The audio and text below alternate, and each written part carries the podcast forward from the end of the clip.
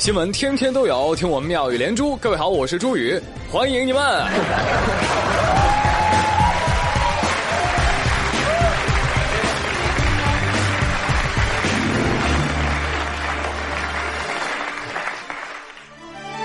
北风那个吹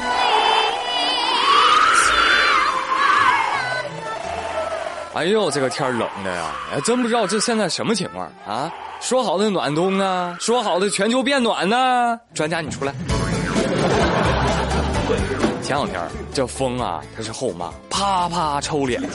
这两天呢，风成流氓了，不抽脸了，开始动手动脚了，看着闹啊！所以说这两天能够出来见面的，那都是生死之交；能够出来工作的，都是亡命之徒啊！朋友们，你们都是。啊，今儿我在网上看到有网友说他朋友出大事了。那哥们说：“哎呀，你们不知道，我朋友抢银行去了。怎么回事呢？说今儿早上啊，我俩约在一家银行门口见面，然后呢一块儿去公司上班。那刚巧他来的时候吧，银行的运钞车也来了，天又挺冷的，他就问我说：‘哎，动手不？’我说动，然后就没有然后了。”哎呀，都是误会，误会啊！警察叔叔，你看他们俩长那样啊，有贼心也没贼胆啊，赶紧放了吧！要说最近在俄罗斯真有人抢啊，胆儿肥啊！根据目击者说了，说有位男子啊驾驶一辆铲车砸坏了一家商店的墙，试图啊将里面的自动取款机给铲走。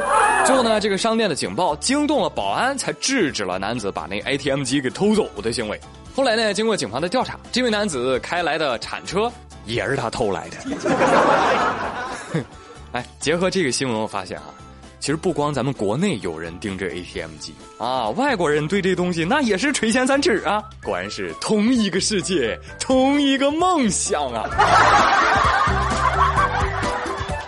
不过一比较呢，我觉得咱国内的那些小小毛贼们啊，确实得学学人家这素质，是吧？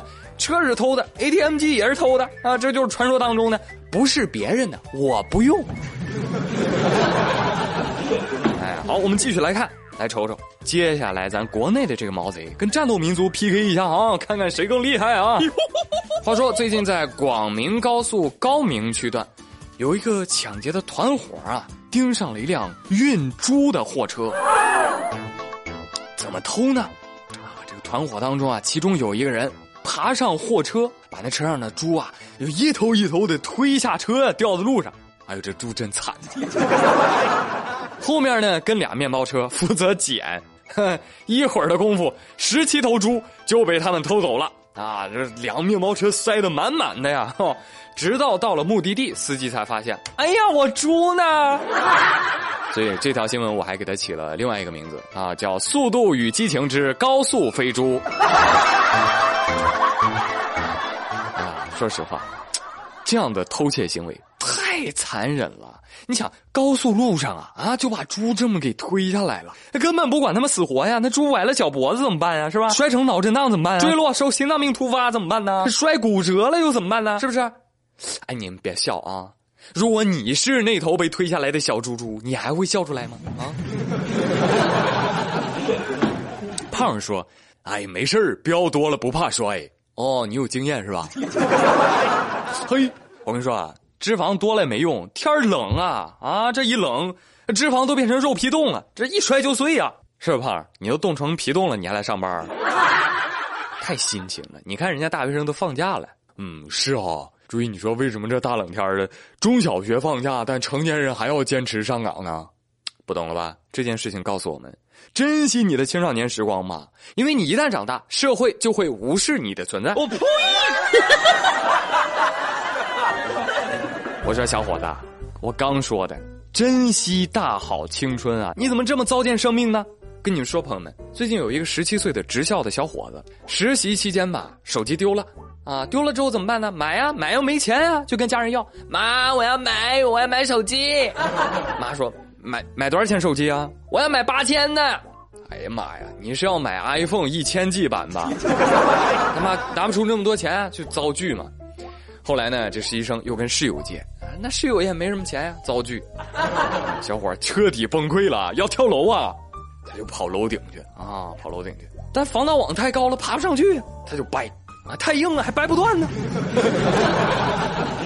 转而呢，他就拿把刀，就架脖子上，就走大街上，边走边喊：“我要买手机，我要买手机！”最终被警方制服了。哎，这事儿我觉得家长做的对呀。啊，你不给他钱就对了。大家以后也是啊，你别不好意思拒绝别人，反正那些好意思为难你的也不是什么好人。再说这小伙子。啊，看你能耐，大街上喊那多不过瘾呢！给你配个摇滚乐啊，唱唱呗。哟哟，我要买手机，我要买手机，你们谁有钱给我买手机？你还想上天呢？啊，可惜连防盗网你都爬不过去，护栏你都跨不过去，弱的跟小绵羊似的，你还能干点啥呀？你看你脆弱的啊！现在不给买手机，自杀一次；以后不给买车，自杀一次；啊，不给买房，自杀一次；不给娶媳妇儿，再自杀一次。好家伙，你这辈子不用干别的了，你就净自杀玩吧。所以我说，年轻人啊，想开点儿啊，买个手机用不着这么拼命。别忘了，你还有肾呢，你有两个呢。好，我继续来跟你们讲讲奇人奇事儿。哎，接下来讲讲一位小姑子。嗯，这位小姑子，你成功引起了我的注意。有位小姑子跑网上发帖抱怨说，嫂子家特有钱，却不让买房跟公婆同住尽孝。然后呢，就有网友指责她了啊，让人凭什么买呀？小姑子就说了。我只是想让父母和哥嫂住在一起，这要求过分吗？过分吗？为什么人家女儿嫁有钱人，丈母娘就沾了光，儿子娶了有钱老婆，婆家还要继续穷啊？哦。小姑子，你是想讲理是不是？来，我给你讲讲啊。嫂子家有钱，那归嫂子家，那不是你家呀。人家凭什么要买呀？对呀。我再说了，既然你哥结婚，啥都是你嫂子出的钱，那你们家是把你哥哥嫁出去了呀？你长那么大，你爸妈没教你啊？啊，嫁出去的哥哥泼出去的水。哼，你这个病啊，也挺典型的啊。这个病叫什么呢？叫我穷我牛叉，你富你应该。对呀，我也就不明白了啊！照你这逻辑，你应该找马云呢，是吧？马云这么有钱，怎么不分点给我呀？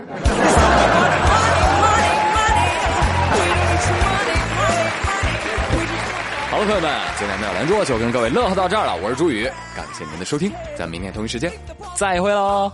是轻轻轻一的我的，我 bling 我 bling wanna make the world。